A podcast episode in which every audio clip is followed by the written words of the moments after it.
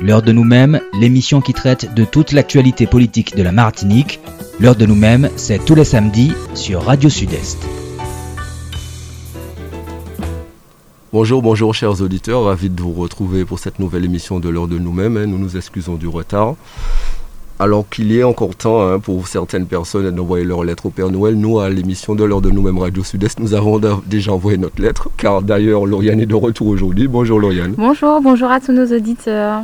Alors notre invité, hein, c'est le président de la collectivité territoriale de Martinique, président du conseil exécutif de la collectivité territoriale de Martinique, Monsieur Serge Letchimi. Bonjour, ravi de vous retrouver. Bonjour, bonjour, bonjour toute la Martinique. En tout cas, merci à Dominique qui nous accompagne aujourd'hui à la technique et qui nous permet qu'on nous entende et qu'on nous voit aussi euh, sur la page Facebook euh, de l'heure de nous-mêmes.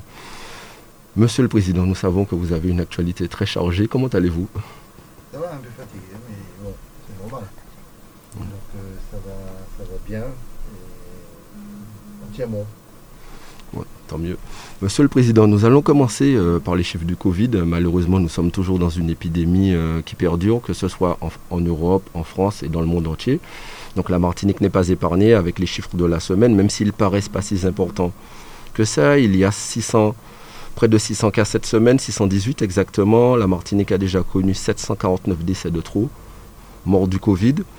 Euh, si bien qu'on a vu que la préfecture a décidé de prolonger le couvre-feu durant toute la période des vacances sauf pour la nuit de Noël qui permet aux Martiniquais de se déplacer. Par contre, pour le 31, il n'y aura pas de dérogation possible, donc ce qui fait qu'il y aura un couvre-feu à 20h, donc les gens ne pourront pas se déplacer. Au-delà de ces mesures de restriction qui ont été mises en place, il y a eu, selon une étude qui, publie, qui, dit, qui a été publiée par environ 900 médecins et chercheurs qui disent que 551 décès auraient pu éviter en Martinique grâce à la vaccination. Est-ce que c'est cela qui vous a poussé à mettre en place un vaccinobus à la collectivité territoriale de Martinique? D'abord, il faut peut-être euh, avoir une petite réaction par rapport au début de, l'intervention. Euh, nous sommes euh, dans une crise mondiale, puisqu'on a tendance à, réduire euh, euh, l'analyse à, nous-mêmes et de manière très fréquente et de considérer que euh, la réflexion doit se faire sur le plan purement local, la Martinique, etc. Non, on est dans, un- dans, dans une épidémie, une pandémie mondiale. Ce qui veut dire que en Russie, en Chine, ou en Martinique, ou à Paris, ou à Bruxelles, c'est pareil. On, est face à une réalité euh, extrêmement grave. La, la deuxième chose, c'est que c'est un virus qui tue. Et il ne faut pas donner le sentiment aux Martiniquais que c'est c'est- c'est un- une petite grippe. Quoi. C'est- Non, ça tue. La grippe tue aussi, mais ça tue. Et les 700, pas de 740 49 morts, cas. que- 49 cas, que nous- une personne décédée, Décédé, ouais. euh, est l'expression même d'une douleur collective. Ce que j'ai vécu euh, a bien démontré que c'est une crise euh, sanitaire, mais c'est aussi une crise familiale, c'est une crise sociale, c'est une crise euh, de douleur d'enfants qui perdent leur père, leur mère, des familles qui sont décimées, des douleurs permanentes. Donc il ne faut pas qu'on ignore ça. C'est pour ça d'ailleurs que nous nous sommes impliqués très vite, très fortement. On n'est pas resté dans une posture en disant des affaires d'État, des affaires de l'hôpital et défendre Coyot, quoi. Euh, et nous avons euh, pris une position euh, claire qui consiste à dire bon, que faisons-nous? Est-ce que la vaccination a un intérêt ou pas? On, a beaucoup analysé.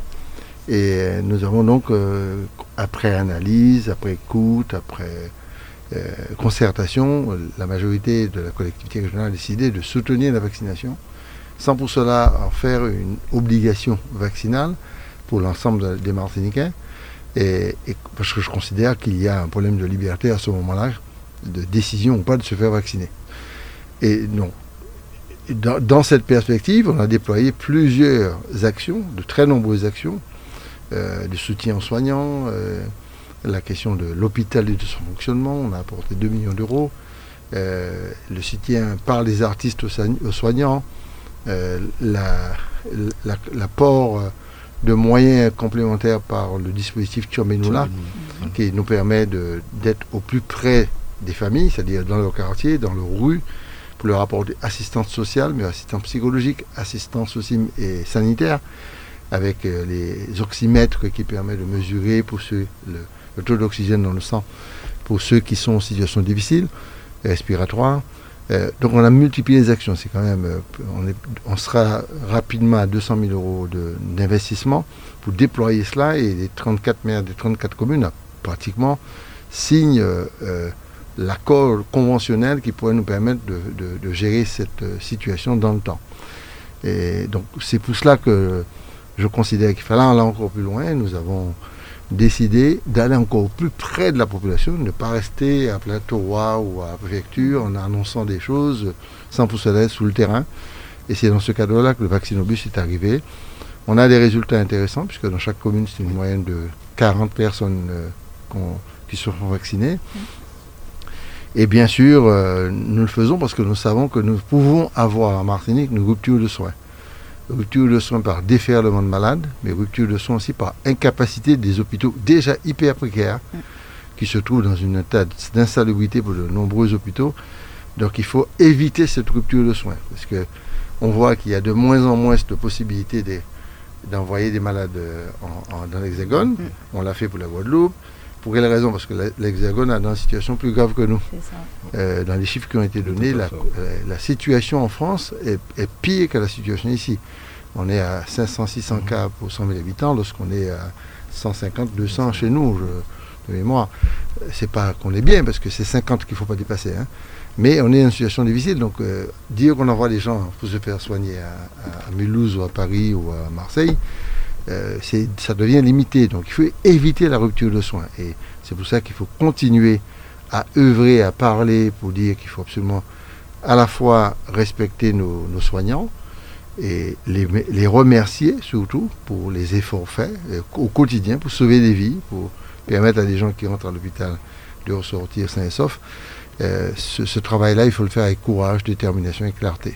Vous avez parlé de la situation dans l'Hexagone. D'ailleurs, le Premier ministre a fait une intervention hier où il a annoncé qu'en début d'année, qu'il y aura un pass vaccinal qui pourrait être activé avec un schéma vaccinal complet et que cela passera bien sûr par le respect de par des mesures à l'Assemblée nationale, il y aura un vote, etc. Mais en tout cas, en début d'année, vraisemblablement, la France euh, tend à aller vers ça. La France, bon, il y, a des, limites qu'il ne faut pas dépasser, quoi. Euh, honnêtement, c'est quoi ça? Euh, je pense qu'il faut continuer à œuvrer pour que le maximum de personnes se fassent vacciner, mais il ne faut pas rentrer dans l'obligation vaccinale pour tout le monde. C'est ça ça veut dire. Hein. Si vous, rentrez dans l'obligation vaccinale pour tout le monde, euh, ça veut dire quoi? Il faut mesurer quand même les choses. Je considère que que, ça fasse l'objet d'un débat à l'Assemblée nationale, on, verra. on, verra. Je, je l'ai déjà dit, je suis contre l'obligation vaccinale, je ne sortirai pas de ma position. En tout cas, euh, Monsieur le Président, cette obligation euh, vaccinale a conduit à un conflit social qui a duré près de deux semaines avec une Martinique paralysée, euh, une économie qui a souffert énormément, et ce qui bien que des individus aussi.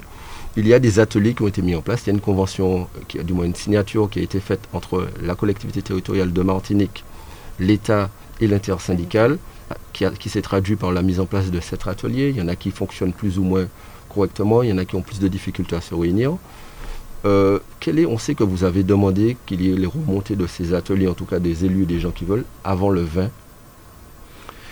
Oui, on a. la première chose, c'est qu'il faut franchement rendre hommage à, ceux et celles qui ont accepté de signer l'accord de, méthode, qui nous a permis de rentrer dans un processus de désescalade. Je pense que ça a été un acte majeur dans ce conflit, euh, parce que les, gens ne se parlaient pas. il m'a fallu deux semaines de combat pour faire que l'État se retrouve face aux syndicats, les syndicats se retrouvent face à l'État, puisque la question sanitaire, c'est aussi une prérogative de l'État. Hein. Euh, on, a, on a réussi à établir le contact, le lien et imposer des réunions.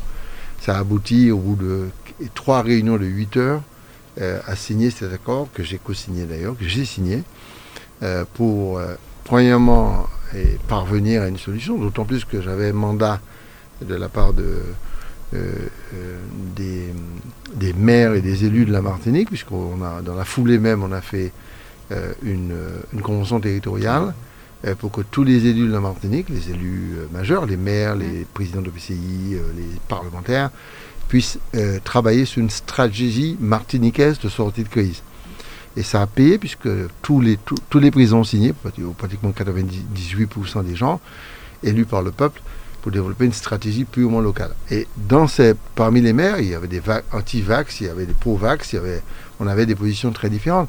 On a su faire corps, su faire peuple pour faire signer euh, le même accord par des personnes qui avaient des positions radicalement différentes. Et c'était une très très bonne chose, une bonne image. Et euh, ça a donné à cette, euh, une solution de désescalade collective, parce que ça devenait extrêmement dangereux pour notre pays. On, on, était arrivé au stade de nous affronter entre nous-mêmes.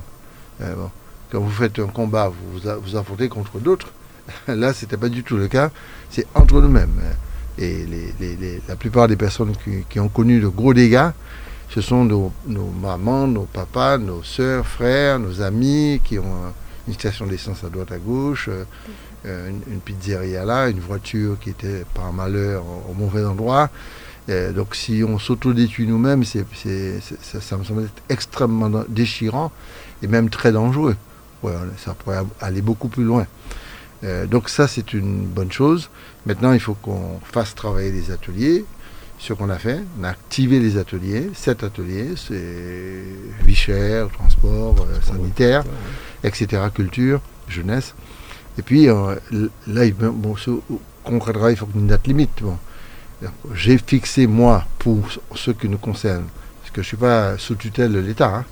C'est une collectivité indépendante, élue par le peuple, donc je n'ai pas d'ordre à recevoir de l'État. On travaille ensemble. Mais le préfet, de son côté, il bosse, je respecte le cadre républicain, et lui aussi, il doit respecter le cadre républicain et l'autorité locale. Donc nous travaillons, nous avons pris la, main sur deux ateliers, euh, jeunesse et culture. L'État a pris la main sur les autres. Nous participons très activement, je pense au transport, d'ailleurs, et, Zobda, euh, David Zobda qui a présidé pratiquement à cet atelier-là. On a d'autres ateliers, la vie chère, où on a une très forte présence d'Arnaud René Coragne, de Sandra Casanova, d'Alexandre Vandadour. Sandra Casanova, c'est sur le transport. Euh, et Alexandre Vandadour est très présent sur ça. Et nous avons dit, remontez à tout le monde, remontez vos propositions le 20, c'est-à-dire lundi. Donc lundi, on va faire une compilation des données. Et puis, nous allons exprimer à la population, voilà ce qui sort. D'autant plus qu'on a fait une plateforme numérique. En plus, on a, je crois qu'on a dépassé les 100 propositions, analyses pour que le peuple s'exprime. Parce que si vous faites des, groupes de travail avec 2, 3, 4 personnes, ça veut dire qu'il y a l'eau qui part d'un. Quoi. Donc ça, c'est en train d'être remonté avec des propositions très intéressantes euh, pour euh, présenter à l'État, présenter à nous-mêmes et sortir euh, de manière durable de cette crise. Non, mais effectivement, Monsieur le Président, vous avez raison, parce qu'il y a des dégâts qui ont été faits aussi, qui coûtent à la collectivité, parce qu'un recensement a été fait, près de 2 millions d'euros de dégâts seront à la charge de la collectivité, que ce soit sur les routes, les carrefours, les ronds-points, de dégâts où la collectivité devra euh, réparer en tout cas tout ce qui a été fait malheureusement.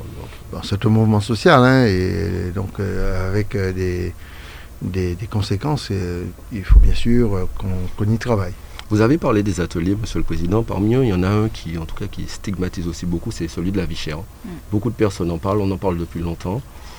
Et que faudrait-il faire pour lutter contre ce sentiment, cette réalité que connaissent les Martiniquais de cette vie chère? De la transparence. Pour moi, il n'y a aucune transparence euh, dans les, dans, les enjeux que, nous, soulevons tout le temps. Le gaz, il n'y a pas de transparence pour moi. Pour moi, il n'y en a pas. Euh, on peut dire ce qu'on veut. Hein, et on peut dire qu'il y en a, qu'on connaît tous les paramètres par cœur, etc. Non, c'est pas normal qu'on passe de 20 euros en un an à 31 euros. Donc il y a un problème. Donc, euh, on continue comme ça. Euh, si on, pourquoi n'est pas passé à 50 euros demain? Et lorsqu'on rentre dedans, on voit qu'il y a des décisions qui ont été prises ou autorisées ou soutirées, comme on dit en créole, euh, de, de, surplus de facturation sur le prix qui a considérablement augmenté. Alors la tactique de l'État aujourd'hui, c'est de faire quoi En gros, c'est l'octroi de mer. Tout le monde, c'est l'octroi de mer. Et ce qui est malheureux, c'est que j'entends des Martiniquais relayer ça. C'est l'octroi de mer. J'ai même entendu face à face avec, des, jeunes qui me parlaient. Ils ont sorti l'octroi de mer, on voyait bien qu'ils ne maîtrisaient pas le sujet. C'est pas l'octroi de mer qui est. L'octroi de mer, oui, certes, il y a une part de l'octroi de mer, c'est une taxe sur le produit. Mais c'est infime, quoi, par rapport à ce. C'est surtout pas 10 euros euh, d'augmentation. La deuxième chose, c'est là où le, il y a un scandale qui, qui, qui dure et qui perdure et qui de perdurer, c'est la vie tout court. Euh, au cas Leclerc ou l'autre élection, le Mixa bébé est à à peu près 2 euros 1,98. vous savez, parce qu'on parle de produits de première nécessité. Mais Mixa bébé, enfin, un, produit pour la peau, de première nécessité, c'est pour la peau. Pratiquement 90% de monde qui achètent un petit produit pour passer dans le le matin. Bon, donc il de première nécessité aussi. Eh bien, pour qu'il ait ici, hein, pour qu'il ait près de 9 euros et, 2 euros Paris, et, 9 euros à, et à, dans le centre commercial là ici. Pour qui raison? Qu'est-ce qui explique ça? On va me dire oui, encore l'octroi de mer. il faut arrêter quoi. Quand on décortique, on voit vraiment qu'il y a une incompréhension totale. 9 euros, c'est-à-dire au, niveau de près de 7 euros de plus à, son produit. Ça fait combien fois 2 euros? Bon. Et on me dit que ça a augmenté de 40%. Non, de 400%, oui, pas de 40%. Donc on a un vrai problème de régulation, on a un vrai problème de manque de concurrence, on a un vrai problème de monopole, et on a un vrai problème de marge accumulée le, gros enjeu, c'est la marge accumulée. C'est-à-dire, qui est sous la chaîne de la distribution depuis la commande là-bas jusqu'à l'arrivée ici et la vente. C'est ça. Il faut décortiquer tout ça pour voir où se trouvent les marges. Ce n'est pas une marge qu'il faut voir, la marge du centre commercial. Il faut voir toutes les marges en amont, avant point en amont. Et si on, prend toutes les marges en amont, on va avoir des surprises.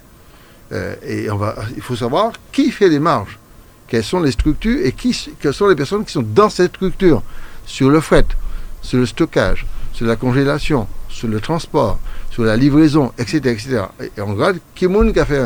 Alors si c'est ni 20, 20, structures intermédiaires et puis on ni 20 marges euh, différentes, puisqu'on a des actions différentes, c'est comment ça devenu compliqué à vivre. Hein. Euh, on peut comprendre. Ah donc il faut y organiser. Et deuxièmement, quelles sont les personnes qui sont dans ces 20 structures? Est-ce que sous les 20, ben, ils disent qu'il y a dans même là? Non. Et donc on, crée les conditions d'une souffrance. Euh, moi, je ne justifie pas quoi que ce soit en termes de violence, hein, mais on crée les conditions d'une souffrance et qui, qui, explose à un moment donné. On, en souffre, on condamne, on fait tout ce qu'on veut, euh, mais il faut quand même avoir le courage de poser ce problème-là clairement. Et c'est pour ça que l'atelier Vichère a une grande importance. Euh, Serge Hachimi, la collectivité a voté un dispositif d'aide de fonds de subvention hein, dans le cadre du Covid-19 pour la vague 4 et en prolongeant justement jusqu'au 31 décembre euh, l'aide aux entreprises euh, avec deux montants planchers, un montant pour les entreprises en arrêt et un montant pour ceux qui ont, eu un ralentissement d'activité. c'est une volonté vraiment d'accompagner ces entreprises hein, qui ont souffert à la fois durant le Covid mais aussi durant ces deux dernières semaines de crise. Euh, oui, à mon avis, il fallait se cindre les reins pour aider les entreprises en difficulté. Euh, vous avez une aide nationale qui existe, soit sous la forme de, soutien au maintien de l'emploi, et puis vous avez aussi des aides de, solidarité de l'État. Ça nous semblait normal de, faire exactement, de refaire avec peut-être plus de performance ce qui avait déjà été entamé, c'est-à-dire soutenir nos TPE, PME pour pouvoir tenir debout, considérer ou malade et puis a bon médicament pour chamber quoi. Et puis on chamber jusqu'à ce où il fait quoi. Ah, bien sûr, je, pense qu'il y a beaucoup qui risquent de fermer. Hein. simplement parce que même quand vous donnez cette aide-là avec des planchers de 2000 euros, de 5000 euros pour ne pas être sous-aidé, euh, vous avez des entreprises qui risquent de ne pas tenir le coup. Donc nous avons essayé de faire vite, malgré le marasme financier dans lequel nous sommes, puisque je rappelle quand même que et la situation que nous avons trouvée à la collectivité territoriale était grave, 25 ans d'endettement, 25 ans, et personne n'a pas démenti ça. Mm. Et aucune institution, notamment la, la DRFIP, ne dément ça, ni la Chambre régionale des comptes. Et tout le monde confirme, et on a des rapports nouveaux qui montrent bien ces 25 ans. C'est-à-dire lorsque vous êtes endetté pour 25 ans, il faut désendetter. Donc la situation, on, m'a laissé un coup près. Et c'est tellement dur et difficile, c'est qu'on a plutôt, euh, pendant cette année, le début de l'année 2021, on s'est plutôt préoccupé de, faire la distribution politique de l'argent, puisqu'on avait asséché les entreprises, les associations pendant les quatre premières années de mandat. Et les six derniers mois, on a libéré l'argent Ce qui fait qu'on a versé près de 110 millions d'euros de subventions d'aides pour des personnes qui attendaient ça depuis très longtemps. Donc l'année 2021 était une année catastrophique. On n'avait pas plus d'argent pour payer plein de choses, y compris les salaires de décembre, et y compris les factures d'EDF. EDF a d'ailleurs coupé le courant ou diminué la, l'intensité sur quatre sites. C'est grave. Il y, a, il, y a, il y a combien de jours Il y a quelques jours là. J'ai dû convoquer le directeur d'EDF pour lui dire qu'il se refaire. Il a dit oui, nous avons 300 000 euros, 400 000 euros, 800 000 euros. Alors, j'étais pas content du tout parce qu'il aurait quand même pu passer un coup de téléphone et, et trouver une solution. J'arrive, je, je, trouve une situation où les factures d'électricité ne sont pas payées. Alors, ouais, le mythe du bon gestionnaire, hein, c'est quand même grave ce que je dis. Bon, on a trouvé un accord euh, qui sera mis en œuvre, il y a des alertes qui sont données, c'est 800 000 euros qui étaient dus, on a déjà versé 300 000, on va verser encore 4, 3, 400 000 là, et, puis on trouvera un accord avec EDF pour éviter cette situation-là. C'est pas normal qu'on soit dans ça. Donc malgré toute cette difficulté, on a quand même pu dégager 30 millions d'euros euh, pour aider les entreprises, 5 millions d'euros en plus pour des prêts à taux zéro, et nous avons dégagé environ 1 million d'euros pour la partie pêche et pratiquement presque autant pour la partie culture. On a déjà reçu sur les 3000 dossiers qu'on attendait près de 2100. Et, et, pour les artistes, on est pratiquement à 240 pour les 350 qu'on attendait. Et on a commencé déjà à payer. Hein. Je demande à chacun d'être un peu patient. C'est vrai, mais on est quand même obligé de contrôler. On ne peut pas comme ça faire. Donc il y a un minimum de contrôle, mais les, les paiements ont été pris. Donc on essaie d'être le plus performant possible. Monsieur le Président, il y a autre chose qui vous a préoccupé ces dernières semaines et je veux parler du retard des chèques CESU qui sont dus, que ce soit à la crise euh, sociale que nous avons connue qui, qui, a fait qu'il y a du retard parce que les chèques n'ont pas pu, être distribués, euh, notamment. Oui, j'aurais bien aimé parler de Soudon tout à l'heure aussi. on, va, on, va, en parler juste après. Euh, non, il y, a eu un incident technique en novembre, très grave, mais pas ici, hein, au niveau national, parce que les chèques CESU sont conçus et, et transmis à partir d'entreprises qui sont retenues à, niveau national. Il y a un gros problème euh, technique, ça, a pris du temps, et quand ils ont débloqué la situation, on était en plein mouvement, et les postes étaient fermés pendant deux semaines. Donc ça, c'est ça. Le retard, on n'a pas pu rattraper le retard très, très vite. Maintenant, c'est en cours. Euh, et la réparation a été faite. Et puis, deuxièmement, la, et le retard, euh, en décembre, logiquement, on ne devait pas avoir de problème pour ça. Je m'excuse auprès des familles, bon, mais ça arrive, il y a un accident. Euh, mais ce sont des familles très fragiles qui perçoivent les chèques CESU, euh, soit pour les, activités qui sont liées à l'APA, et puis qui sont liées à la PCH. Donc ce sont des familles qui sont vraiment en difficulté. Le fait qu'il y ait un retard crée une difficulté. C'est pour ça que nous nous excusons pour cet incident. Monsieur le Président, vous l'aviez bon, d'abord évoqué juste avant qu'on le, fasse. Vous étiez sur place euh, sur le chantier de, dit de chantier Soudan suite à l'effondrement qu'il y a eu euh, d'une partie du pont dû à l'érosion. Euh, est-ce que vous pouvez nous dire où on est ce chantier Qu'en est-il Que s'est-il passé alors bon, et, le, pont de Soudon, c'est un pont très important qui, relie le secteur du Verpré, Robert, c'est une partie du Goumon, en passant par le Lamentin, une grande partie du Lamentin vers Fort-de-France, et, la rupture de ce pont, l'effondrement hein, très spectaculaire que j'ai vu avec David Zobda sur place, le maire de Lamentin. Euh, et, mais ça, oblige les gens à revenir vers Boissy-Lorraine avec un embouteillage tous les matins monstrueux. Bon. Euh, on s'est attelé, je voudrais euh, aujourd'hui remercier les entreprises qui y travaillent pour nous et remercier aussi les services techniques de la CTM, remarquable travail. Et, je, préfère dire, j'ai bon espoir, parce que c'est lundi que je vais signer certainement le document de communication après avoir vérifié euh, ce qu'on m'a indiqué. Euh, donc on aura une communication officielle lundi.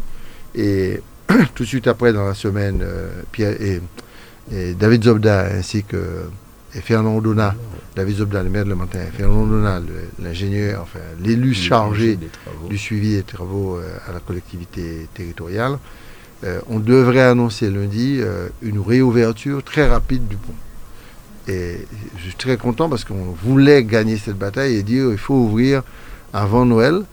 donc je, demande à la population de m'excuser, je dis on devrait, parce qu'il faut que je vérifie quand même Et cette décision est avancée lundi matin pour faire le communiqué, mais euh, ce serait une excellente nouvelle. On aurait battu un record incroyable pour faire, par moi, hein, les ouvriers, parce que moi, pas tant les chantiers, je n'ai fait que stimuler, mettre des moyens financiers, aller sous le terrain, bouger tout le monde. Euh, mais je veux surtout remercier les, les, services techniques de la CTM ainsi que les entreprises et les salariés, les ouvriers, les ingénieurs qui ont travaillé pour nous permettre probablement une ouverture autour du 23.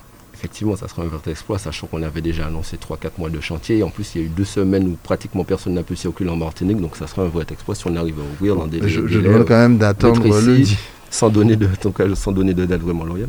Oui, alors Serge Etchimi, la, la CTM et Nicolas Picciotino, directeur de l'AFD, donc l'Agence française de développement, euh, ont signé une convention euh, de finance à hauteur de 66 millions d'euros pour un programme d'investissement de la FCTM avec l'objectif de permettre la, la, réalisation des projets d'envergure et favoriser la relance dans un contexte social euh, euh, en défaveur pour la Martinique. Quels sont ces projets justement d'envergure pour le, la relance de la Martinique? D'abord, euh, a ce, ce, prêt a été signé, c'est parce qu'on a rétabli la confiance euh, tout en étant très dur sur l'endettement, mmh. c'est-à-dire je fais des, des, emprunts qui sont bien calculés, qui sont subventionnés, c'est-à-dire avec des bonifications d'intérêt, et deuxièmement, qui sont différés, euh, parce qu'il y a un différé à calculer. Et puis, on a la souplesse de mobiliser ce dont on a besoin, et non pas dire qu'on fait 60 et puis qu'on consomme 60 parce qu'il y a 60. Bon. Donc, euh, c'est ça la, la triptyque. Et, donc, on est dans une stratégie euh, de réduction de l'endettement j'essaie d'atteindre autour de 15 ans, entre 15 et 20, puisqu'on parle de 25. Mm -hmm. Donc on sera dans ces eaux-là. Je veux être dans ces eaux-là. Je ne sais pas si je vais réussir. Et deuxièmement, il faut absolument qu'on puisse euh, améliorer le champ des recettes possibles, et y compris dans l'immobilier de la collectivité et dans le gardiennage. Je rappelle que nous louerons chaque année pour 5 millions d'euros de locaux. Je ne sais pas si les gens qui m'entendent sont conscients du, du, chiffre. Nous avons loué 5 millions de locaux dans 60 sites à peu près. Enfin, des services sont éclatés, éparpillés, tout partout. Dans Fort-de-France, Chelchet, tout partout. Donc si euh, on sort de cette absurdité-là et puis on, on, réduit le nombre de sites, on va réduire le loyer. Euh, je prends un exemple, nous sommes sur NS de Bruges, dans un local que nous louons 300 000 euros an qui a été loué il y a 3-4 ans. Hein. Moi, je ne comprends pas. Euh, bon, vous pouvez m'expliquer. Alors qu'on a à Delgrès deux plateaux vides. À nous, propriétaires. Hein. Bon. Donc, on a un tas d'incohérences comme ça. Il me fallait du temps pour comprendre tout ça, aller sur le site, visiter. visiter ouais. euh, 300 000 euros par an, c'est environ 30 000 euros mois, à peu près, un peu moins de 30 000 euros mois. Ouais. Donc si on, on devrait bien mettre propriétaire, puis on va mettre 30 000 euros mois, quoi. Bon, c'est un bail incroyable. Ce que je dis là, il, faut, il suffit de les vérifier. Les, les, contrats sont là, les conventions sont là. Des, ce sont des décisions qui sont incroyables. Euh, qui, qui, qui... Et ce n'est pas des mensonges, c'est la vérité. Le, le contrat, je l'ai vu, c'est marqué noir sur blanc. Quoi. Et puis, j'ai les virements. Quoi. Bon. Et deuxième chose, on a pour 11 millions d'euros de gardiennage par an. On va aller ça. Et si ne serait-ce que diminuer le gardiennage là, à 7 millions, ça fait 4 millions d'euros d'économie. Et puis euh, baisser le loyer à de, moins 2 millions, on a 2 millions d'économie. Donc on travaille d'arrache-pied pour dégager des marges euh, de, de manœuvre en, en matière de, de, recettes de fonctionnement. Je ne suis pas encore sur les recettes d'investissement, mmh. recettes de fonctionnement pour bien s'équilibrer et dégager des capacités d'autofinancement. C'est la règle de base élémentaire dans mmh. toute institution. Et si on réussit ça, on va dégager des premièrement, on va se descendre, diminuer l'endettement. Mm. Si, si on endettait à 100 ou amener à 50, c'est excellent. Il y a capital plus. Bon. Et deuxièmement, pour améliorer l'autofinancement, parce que plus vous avez de l'autofinancement, plus vous avez des marges d'investissement directement d'autofinancement, ou, de, vous devenez crédible face à des, bailleurs financiers potentiels mm. ou, ou, ou, des co-investisseurs privés. Mm. La dernière chose, c'est que et ce qu'on j'avais senti ça, je le savais, tous les financements qui sont faits à la collectivité, mettons modèle euh, l'ancienne équipe, c'est la régie. Oui. C'est-à-dire, c'est financement bocaille. Si il n'y a pas l'argent à l'intérieur, mais il n'y a pas de stratégie financière. Donc les privés ne sont pas mobilisés comme il faut. Les, les, moyens privés, euh, par exemple des fonds d'investissement, ne sont pas mobilisés. Les, les, fonds européens sont dans une stratégie classique FEDER, FEOGA, c'est-à-dire des fonds classiques, structurels. Il n'y a pas de, de, de, captation des fonds BEI ou des fonds liés à des initiatives européennes qui sont aussi de subventions. Mm. Bon, il n'y a pas ça. Bon.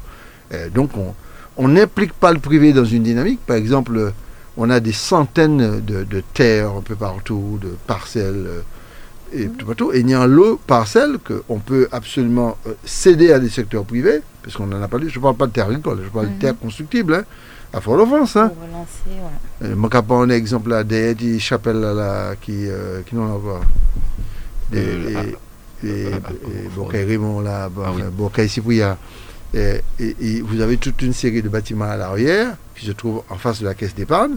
Euh, tout ça, c'est à la collectivité. C'est des terres inutilisés qui installés qui squattés. Au lieu de la de venir, de quoi venir pour un projet. Ba, ba monde qui les fait projet là. Ou pas qu'à ba spéculation. Bon. Si, c'est ba monde spéculation, c'est pas bon non plus. Bon. Donc c'est toute cette stratégie globale que nous mettons sur pied pour nous préparer au plan de relance.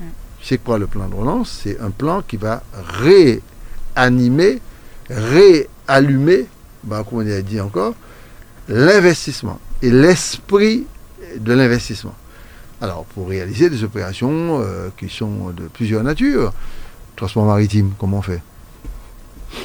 On va continuer à avoir ces embouteillages tout le temps là? Euh, Au moins déclencher le transport maritime, c'est le défi qu'on veut faire prendre avec euh, relevé avec David Zobda, ne serait-ce que la façade Caraïbe.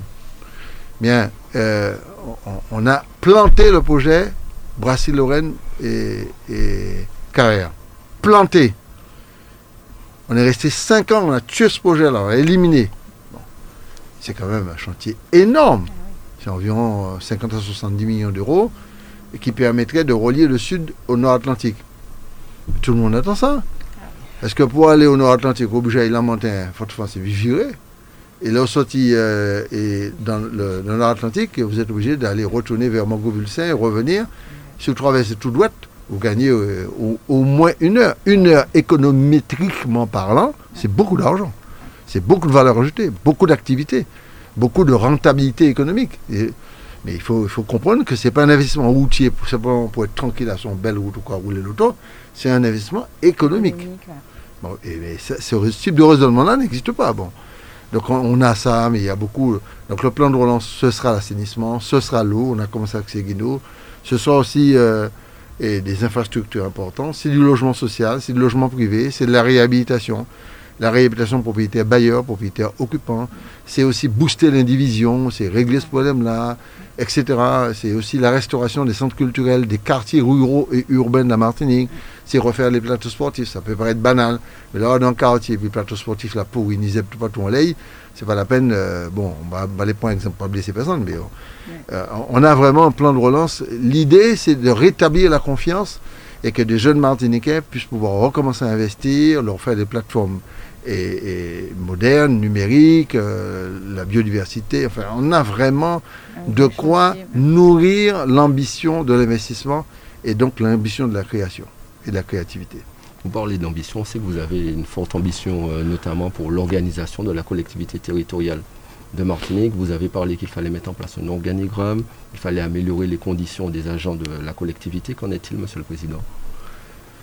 Moi je, suis agréablement surpris euh, et, je comprends la, souffrance que nous avons connue ces derniers temps.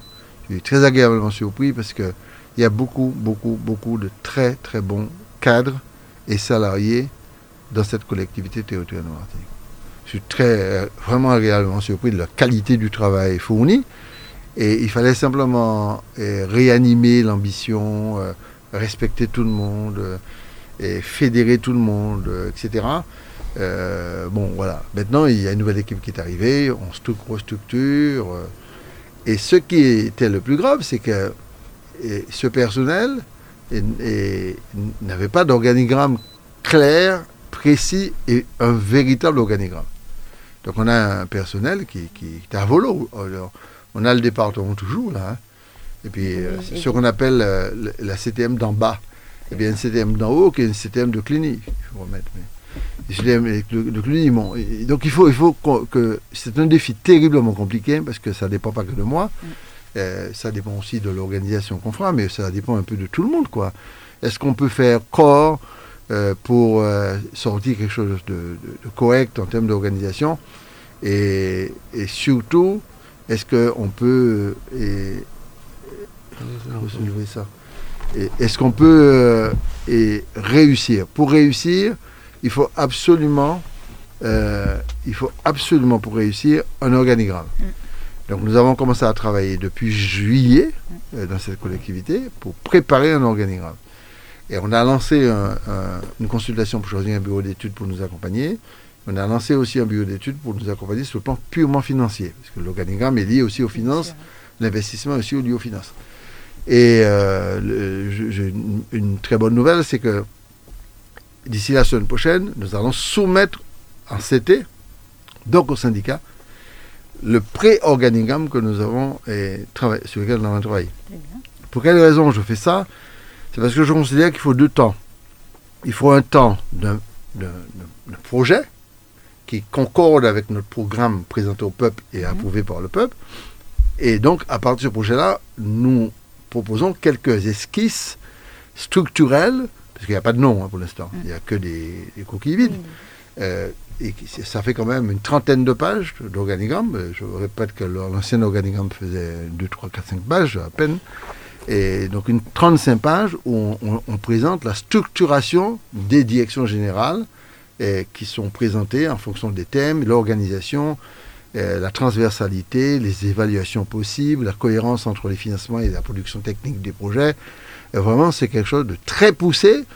J'ai choisi de le faire sans bureau d'études pour l'instant et surtout de, de- de- monter en puissance pour qu'on puisse se donner entre eh bien, la semaine prochaine et février trois mois de discussion avec le personnel, de débat avec les syndicats pour tester, pour descendre au niveau du service, au niveau de la cellule, euh, pour discuter, pour voir vraiment si tout est cohérent. Il ne s'agit pas de, de, de mettre- pointer le doigt sur Y, Z, c'est pas ça du tout. hein. C'est la cohérence entre le projet. S'il y a quelque chose qui est extrêmement mauvais, c'est quand vous n'avez pas d'organigramme projet et que vous avez un organigramme obéissant, c'est-à-dire les gens sont mis là pour obéir et non pas pour se projeter. C'est deux choses différentes. Moi, j'ai besoin de gens qui se projettent et ne, ne pas le- les mettre en posture d'obéir à ce qu'on leur dit, paye ça, fais ça, fais ça. Il faut que les, chaque salarié, j'ai ressenti ça, c'est les salariés, une envie de se projeter, donc une envie d'émettre des idées, une envie de construire des projets, quel que soit le thème, en RH, en BTP, en, en équipement, en, transport. Et, il faut que- qu'on puisse créer les conditions pour que chaque salarié de la collectivité soit fier de travailler là. Et deuxièmement, soit en projection permanente face à la DAL qui donne des ordres. palais, la DAL, est, est considéré qu'il y a un état supérieur par rapport à la direction générale des services techniques et de l'environnement et de l'énergie. C'est quand et quand. Ou, ou les personnes, euh, ou qui travaillent avec nous. Et je ne veux pas que le DRAC considère qu'il est devenu le patron de la culture de la Martinique. Non. Il y a, euh, et- ou, ou tu peux d'affaires l'État, on travaille ensemble, mais pas considérer que et, et directeur ou directrice tel domaine, c'est en, en tient maille comme ces collectivités, ou quand on mettait dans mon état de ou pas à décider, bah, personne ici. Hein. Donc on travaille bien, je respecte la République, mais respectez-nous. Donc cet état d'esprit-là, euh, qui est grave en, Martinique, et certainement en Guadeloupe, c'est qu'on a une espèce de ponte quoi, qui arrive, qui a débattu, puis on a une des tutelles qui a obéi, euh, oui, boana, bah, comme ça, on pense à ça. Donc on- on- on- c'est pour ça que je souhaite qu'il y ait des personnes qui soient vraiment dans l'ambition. L'ingénieur de la collectivité a le même diplôme que l'ingénieur de l'ADL. Alors, qu'ils a fait au plus fort qui personne n'a Parce que c'est l'État, parce qu'on y a. Donc, il y a, il- ça, il me faut vraiment trouver cette ambition. Parce que c'est parce qu'on aura cette orientation-là et qu'on fera des, des- des salariés de la collectivité, des acteurs, qu'on va réinstaller la fierté et on va créer une ambition telle que les projets que je porte, tu peux pousser les. Et autrement, ils ne vont jamais pousser. Monsieur le Président, forte. Monsieur le Président, quand vous parlez euh, d'ambition, depuis le la 26e conférence des présidents des régions ultrapériphériques, vous êtes le nouveau président de ces régions. Vous avez succédé à José Manuel Boliero, qui était président du gouvernement des Açores. Rappelons que les régions ultrapériphériques, il y en a neuf, les Açores, les Canaries, la Guadeloupe, la Guyane, Madère, Mayotte, la Réunion, Saint-Martin et la Martinique. Donc j'extrais quelques parties de votre discours. Vous avez parlé notamment de différenciation avec le potentiel de l'article 349, d'autonomie alimentaire, de développement de stratégies de bassin, ambitieux notamment d'une riche diplomatie territoriale, de la prise en compte des valeurs écosystémiques, mais aussi d'indépendance énergétique. Oui, c'est un sujet très important, mais très distant euh, par rapport au Martiniquais. Quand on parle de ça, on a l'impression qu'on parle de la Lune. C'est un petit peu logique. Vous savez pour quelle raison? Parce que la France et l'Europe nous ont tellement ignorés dans notre situation de région ultra-périphérique. C'est des régions ultra-périphériques. Déjà, le terme a déjà un problème. Quel qui a l'ultra-périphérie de qui ça Bon. En gros, radio, ni l'Europe centrale, le centre, le, centre de la pensée, du monde, de se rouler, et puis on a la périphérie. Autant psychologiquement, on vous met déjà à la périphérie, il y aura météo à l'autre bord. Bon. À la limite, ça peut être intéressant de considérer qu'on est aussi un centre. Bon. Et, et, on, nous a fondamentalement ignorés pendant très longtemps. Il a fallu le courage de personnes comme Darcia, comme Désiré, comme Moutoussami, comme Césaire, etc., qui sont battus pour créer un statut. Donc lorsqu'on parle de RUP, c'est un statut particulier au sein de l'Europe. Il y a trois pays qui ont des régions ultrapériphériques. L'Espagne, l'Espagne avec les Canaries, mm. le Portugal avec Madère et puis les Açores, là où j'étais, et puis la France. La France qui a sept RUP ou à peu près. Avec Mayotte, ça doit faire plus. Et c'est 4,8 millions d'habitants. Je dis bien ce chiffre parce qu'on a l'impression que c'est comme ce sont des îles, c'est 400 000 monnaies à peu près. Non, c'est pas vrai du tout. C'est près de 5 millions d'habitants. C'est pratiquement des grands, un grand pays rassemblé. Et à ce titre-là, il y a euh, un enjeu extrêmement important, c'est que ce statut qui est circonscrit dans l'article 349 du traité de Lisbonne, cet article-là donne la possibilité d'avoir un regard sur le développement de ces pays-là très différent par rapport aux mécanismes purement européens à, la fois dans les financements, dans les règles, euh, la réglementation d'accès au transport, etc. Et ce cadre-là, à mon avis, il faut absolument protéger ce cadre parce que les politiques européennes ne sont pas tout à fait compatibles avec les politiques des régions qui sont à, l'autre bout du monde. On a un climat différent, on a un éloignement différent pour nos entreprises, on a des handicaps structurels, notamment cyclones, séismes, tremblements de terre etc. On a une histoire qui est différente, on a une culture, on a une biodiversité différente. Donc c'est très bien. Le fait que la Martinique, c'est pas la chimie, hein. J'insiste beaucoup, moi, pas très candidat à être président et, puis m'engager en élection, c'est pas ça du tout. C'est la Martinique qui est présidente. Je ne fais que représenter mon pays. C'était le tour de la Martinique. Comme il y a neuf RUP au, total, y compris l'Espagne et le Portugal, mais le tour de la Martinique reviendra dans le vent. Bon. Donc c'est très important qu'on puisse assumer cette responsabilité pendant l'année 2022, c'est toute l'année. Hein. Parce que et la France prend la présidence de l'UE, de l'Union européenne, pendant six mois à partir du 1er janvier 2022. C'est-à-dire du 1er janvier 2022 au 30 juin 2022, c'est le président ou la présidente. Les premiers trois mois, ce sera Macron, puisqu'il est toujours président jusqu'en avril. Et puis après, ce sera lui ou quelqu'un d'autre, parce que s'il est candidat. Bon. Et en même temps, on a une présidence française des RUP. Parce que ça aurait pu être le Canaries ou le Portugal ou l'Espagne. Et le Portugal, l'Espagne. Et nous, on a là l'occasion euh, de discuter, euh, je vais entamer des discussions avec le président de la République, euh, pour savoir comment on se positionne sur la nouvelle stratégie des régions ultrapériphériques. Parce que le statut que nous avons actuellement date de 30-40 ans. Bon. Donc, quelle est la nouvelle stratégie pour la politique de la pêche, de l'agriculture, de la culture, du tourisme, etc. Et si on est concordant, le président ou la présidente française et moi-même, on pourrait mettre en application toute une série de mesures exceptionnelles pour les pays d'outre-mer et françaises. On pourrait faire ça pour mieux adapter les financements à nos réalités. Euh, je prends que cet exemple. Et la question de la reconnaissance des déchets. Euh, des déchets qui peuvent être des éléments de matière première, où on pourrait construire des filières localement avec les pays qui sont tout autour de nous, la Guyane avec le Brésil, avec le Suriname, nous-mêmes avec les îles de la Caraïbe, la Réunion avec l'Afrique du Sud et puis Madagascar. Aujourd'hui, c'est pas possible. Complètement stupide. Tous nos déchets, euh, qui sont des déchets qui, ne peuvent pas avoir d'issue de traitement localement, sont envoyés depuis ici et on subventionne ça. Au lieu de faire filière locale euh, bien structurée avec les pays de la Caraïbe. Donc c'est un sujet, par exemple, où on pourrait trouver des solutions, ainsi que sur la question de l'octroi de mer, etc. Donc voilà pour, pour vous répondre clairement. Euh, vous avez parlé de président. Euh, rappelons qu'il y aura les présidentielles en avril 2022. Il y a beaucoup de questions. On commence à voir les candidats euh, qui viennent en Martinique de plus en plus.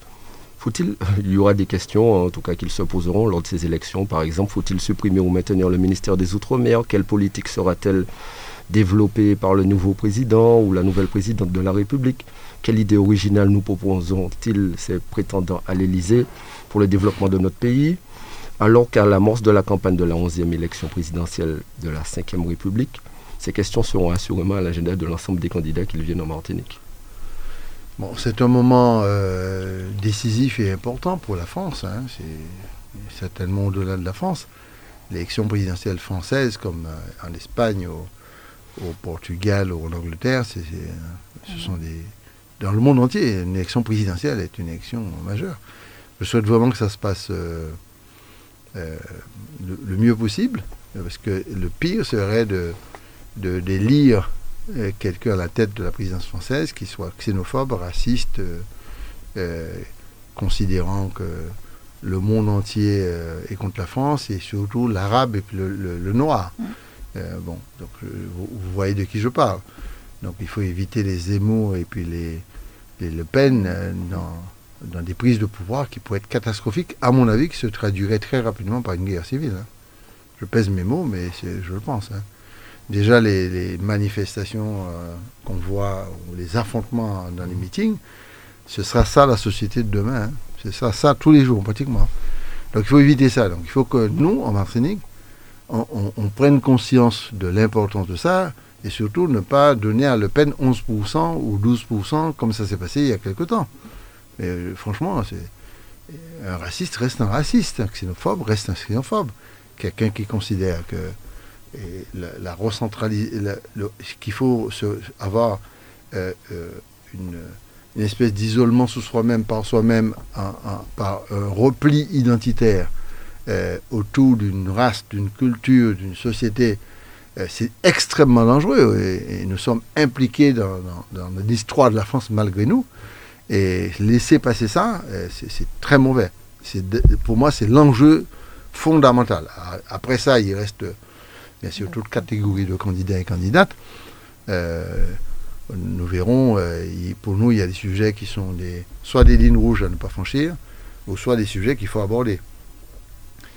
Moi, je pense qu'on vit un, système économique qui est issu de, des mécanismes traditionnels des, de l'histoire de notre pays.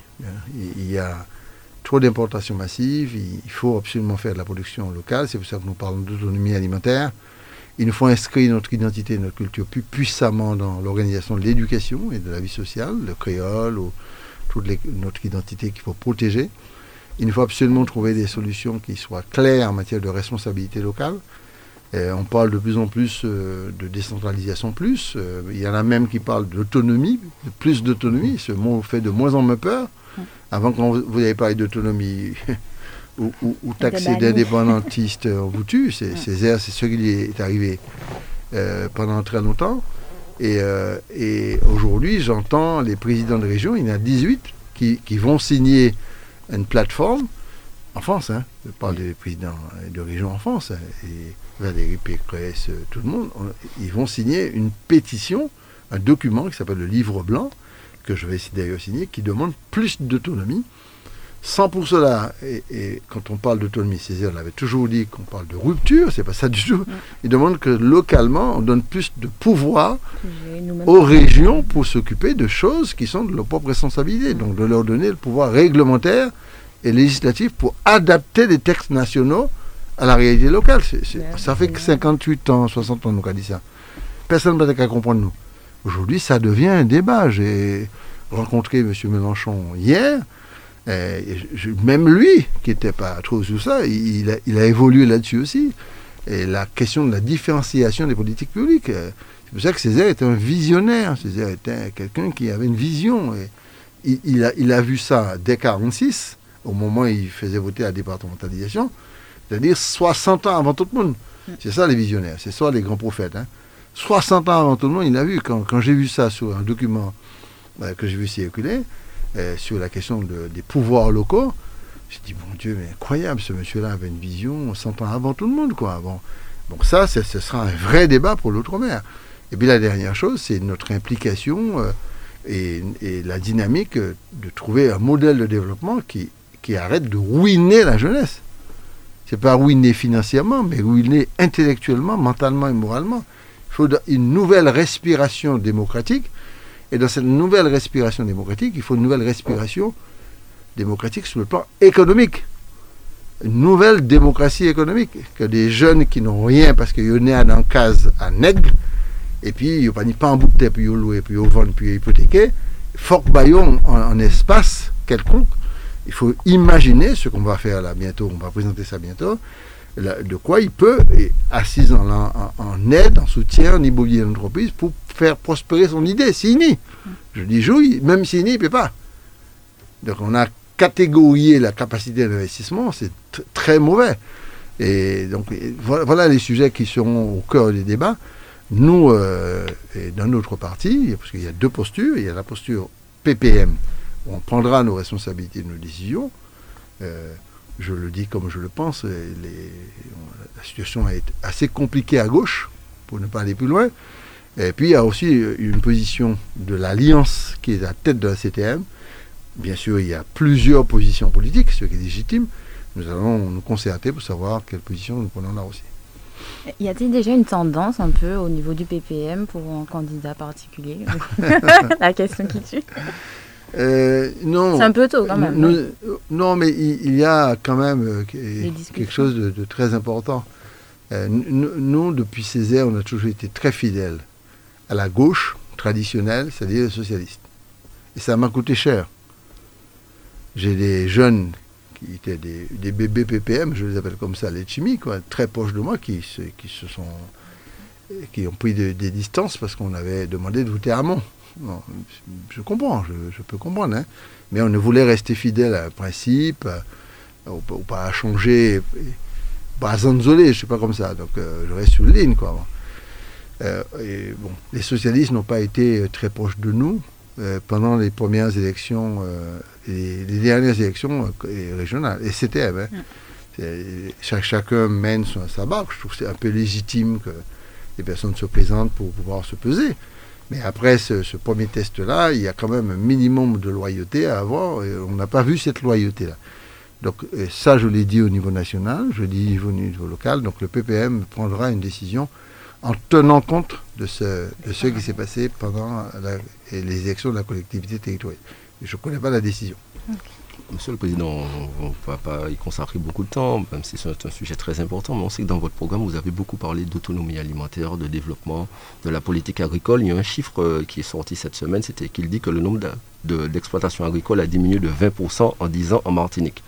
En revanche, les exploitations s'agrandissent en 2020, donc elles sont de plus en plus importantes, c'est-à-dire qu'il y a de moins en moins d'exploitants, donc c'est des grands, de plus en plus de grandes exploitations agricoles. Vous qui vous battez pour la diversification notamment. Oui, mais on est en train de poursuivre et obstinément et de manière aveugle euh, ce qui va nous conduire à un drame. ce qui est assez paradoxal, c'est que c'est l'entêtement de poursuivre dans cela.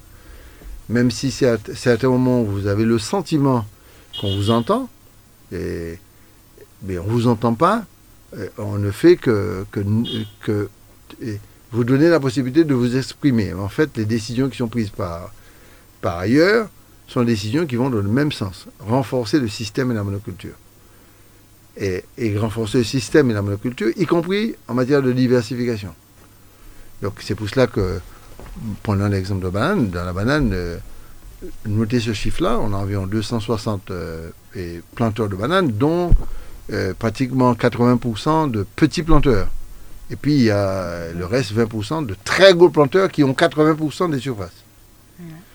Mais dans quelques temps, on pourra arrêter petits planteurs, hein, c'est fini. Hein. Les petits planteurs de bananes vont disparaître euh, tranquillement. Bon, parce qu'il y a des rachats, il y a, tout fait. Donc c'est très mauvais. il faut absolument euh, trouver des solutions pour euh, muter l'agriculture. Nous avons la chance d'avoir Nicaise Morose dans l'équipe. Il, travaille d'arrache-pied pour un, projet de transformation agricole. Et puis nous allons bien sûr aller très loin puisque nous allons bien sûr euh, avoir des marchés d'intérêt régionaux que nous allons multiplier à, côté des autres marchés de, commercialisation spontanée pour rapprocher euh, le, producteur du, vendeur. Et puis nous allons aussi euh, beaucoup travailler sur les possibilités de production de masse, mais avec un volet exportation de nos produits. Nous, allons mettre le pied dans le plat sur la question du POSEI, le poséi est consommé à 80% par la banane et le rhum, il, faut arrêter ça. il faut qu'il y ait une part poséi conséquente pour la, diversification agricole. Et nous considérons que s'il y a de, l'argent pour soutenir la banane pour l'exportation, même l'argent est bon aussi pour Yam Blanc. C'est pour ça d'ailleurs que je signe la semaine prochaine un contrat de partenariat avec Valérie Pécresse, présidente de la région Île-de-France, euh, pour qu'on puisse, qu'elle puisse et nous ouvrir les portes des lycées de la région Île-de-France pour la consommation. Il faut savoir qu'il y a 12 millions d'habitants et que 80% des Antillaux guyanais réunionnais se trouvent dans l'Île-de-France. Donc on a une clientèle qui sont des frères et des sœurs qui, sont, qui demandent ça. Donc si on peut amplifier la commercialisation avec une production amplifiée de qualité, calibrée, euh, récurrente, mais pas euh, mal organisée, on peut atteindre des niveaux de performance acceptables pour réduire l'importation en Martinique de, produits de première nécessité et puis euh, travailler sur l'exportation-transformation. Parce que si on exporte, il faut transformer, parce qu'on ne peut pas exporter un yam qui n'est pas, qui pas transformé. Il faut découper, il faut mettre en packaging. Donc on est vraiment sur, euh, sur un sujet qui me semble extrêmement important et nous voulons absolument gagner ce combat-là. Effectivement, vous êtes accompagné, en tout cas pour gagner ce combat, par Nicaise Moreau et aussi par Mounette Tourelle aussi, et les autres, l'ensemble des autres élus je aussi. de lui parce qu'il était à la Chambre d'agriculture, mais on a aussi, effectivement, tu as raison, euh, Monette, euh, qui, est du Mana, ah, qui, est, qui, est, une femme de gourmande, comme, comme moi-même, que j'aime beaucoup, et qui est très déterminée, qui connaît le circuit, euh, elle, a notre elle est présidente de la commission d'agriculture. Hein. Et Nicaise Moreau, c'est lui qui détient un petit peu l'autorité dans ce domaine-là, puisqu'il est, il est, il est le, responsable au sein du conseil exécutif de l'agriculture. En tout cas, merci. Lauriane Oui, euh, donc euh, Serge Etchimi, Camille Darcia nous a quittés en 2006, il y a 15 ans aujourd'hui. Il a laissé un vide immense hein, pour notre pays et derrière lui, le fidèle compagnon d'Aimé Césaire. Un petit mot avant la fin de cette émission. Ah, vous, vous m'attristez, vous m'angoissez. je ne m'attendais pas à cette question-là. Bon, c'est. Vous savez, quand on voyait Camille Dancière, on voyait, euh, ce qui me, concerne, hein, un avocat euh, blindé juridiquement parlant, une sorte de bulldozer du droit, quoi. Un type un sachant dans ce domaine-là. On pouvait voir ça. On voyait aussi un, historien de très grand qualité, de bon niveau, très bon niveau. Il a écrit plusieurs livres sur l'histoire de la Martinique, notamment euh, tout le processus de décolonisation de la, de la période postcoloniale. Il y a une décolonisation pour sortir de la colonisation, et vous avez une période postcoloniale où il a fallu se battre aussi, euh, notamment tous ceux qui tournent autour après 1946. Et ça, c'est un historien blindé, dur, physiquement bien, mais et puis vous avez euh, le Camille d'Ancien euh, qui a, de mon point de vue, j'espère ne pas blesser beaucoup de gens, qui pour moi était parmi les deux ou trois personnes qui avaient un statut de chef d'État. C'est-à-dire si la Martinique était indépendante, euh, le Camille d'Ancien avait le, manteau qu'il fallait, les épaules qu'il fallait pour être un chef d'État. C'est-à-dire assumer des responsabilités pour son pays mm. avec classe, avec hauteur, avec dignité, avec force et connaissance. euh, avec une superbe culture politique qu'on pouvait contester, mais il avait une culture. Et tous ses adversaires le respectaient pour ça. hein. On voyait Darcier se battre avec euh, Jean Maran, ou avec Émile Maurice, ou avec d'autres adversaires. Il y avait euh, une bataille. euh, Marianne Alice André Jacoulet, euh, maître. euh, et, mais en même temps, il y avait du respect au fond. Bon. Et puis, euh, le dernier Darcière que, que j'ai vécu, l'avant-dernier, c'est euh, le bouclier de Césaire. D'ailleurs, un homme, sa seule maison, c'était le PPM. Il le disait. Euh, Et, et pour lui, c'était le lien établi entre Césaire et, et le, et le PPM, Césaire, Aliquer, le PPM et Darcière, c'était un lien indéfectible. Quoi. Donc c'était la solidité et qu'il maintenait, malgré tout, à- à la hauteur de vue et la connaissance politique. Parce que quand vous faites de la politique et vous n'avez pas de connaissance politique, vous n'avez pas de culture politique, c'est très dangereux. C'est d'ailleurs ce qui nous est arrivé au cours de ces derniers temps. On a laminé le peuple en matière de culture politique. On lui a enlevé ça. On lui a lavé le cerveau et on a mis à la place du fake news. Des buzz.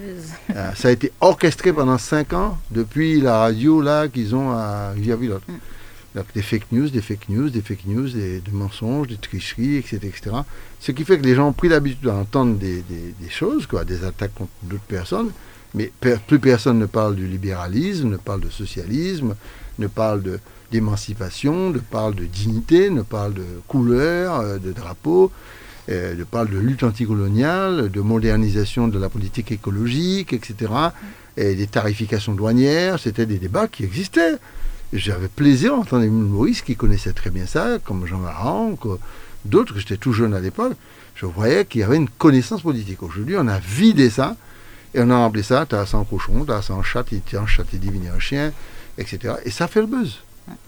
Donc il y a et- et la culture politique que ces hommes avaient, dont Darcière, ça, ça, ça- c'est laminé et remplacé comme si on a vidé votre cerveau, et on l'a remplacé par ça. Donc euh, tout le monde est content.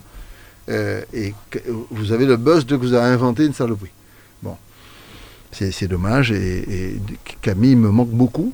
Il me manque terriblement parce que euh, j'ai vécu ça à leur côté. Camille, Césaire, Aliquer et, Désiré, euh, Édouard de Lépine, Édouard Jean Élie, euh, etc. J'ai vécu ça, je me suis imprégné de ça pendant bon.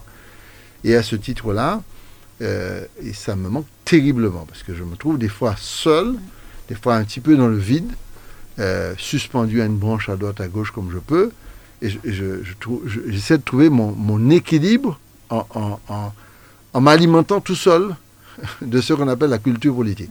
Et s'il y a un travail à faire là, c'est de faire ce boulot de réinstaller la culture politique. De telle sorte qu'un individu libre, démocratiquement, puisse résister à des fake news, puisse résister à, à des, des tromperies, etc. Et que le débat soit sain. Et, et- et- le débat soit, soit, soit euh, un affrontement idéologique, d'idées, de valeurs, mais que ça ne se transforme pas par un débat contre un homme ou une femme, contre un individu. Et on l'attaque franchement en tant qu'être humain maintenant. On ne l'attaque pas parce que cette personne pense droite ou pense gauche, on l'attaque à la personne. Ça a totalement changé. Et je ne sais pas qui viendra et comment on fera pour sauver ce pays-là de cette espèce de vide de la culture politique. Mais si on ne fait pas ça, si on n'installe pas la culture politique, euh, on, on- on s'effondre. Parce qu'à n'importe quel moment, euh, ce qu'on appelle le, le populisme du vide peut s'accaparer, s'accaparer tout de suite d'un événement, de truc, et puis faire prospérer, et puis le pays bascule. Et on a, on a failli connaître ça à plusieurs reprises. En tout cas, sur ces- mots, nous allons conclure cette émission. Nous vous remercions, Monsieur le Président, d'avoir pris votre temps de venir ici dans cette émission aujourd'hui. Nous savons que vous avez un agenda très chargé, puisque vous n'avez pas terminé, puisque vous avez d'autres manifestations là actuellement. Merci Lauriane d'être Merci. venu nous voir. On sait très bien que ça n'était pas ta- venue Voilà.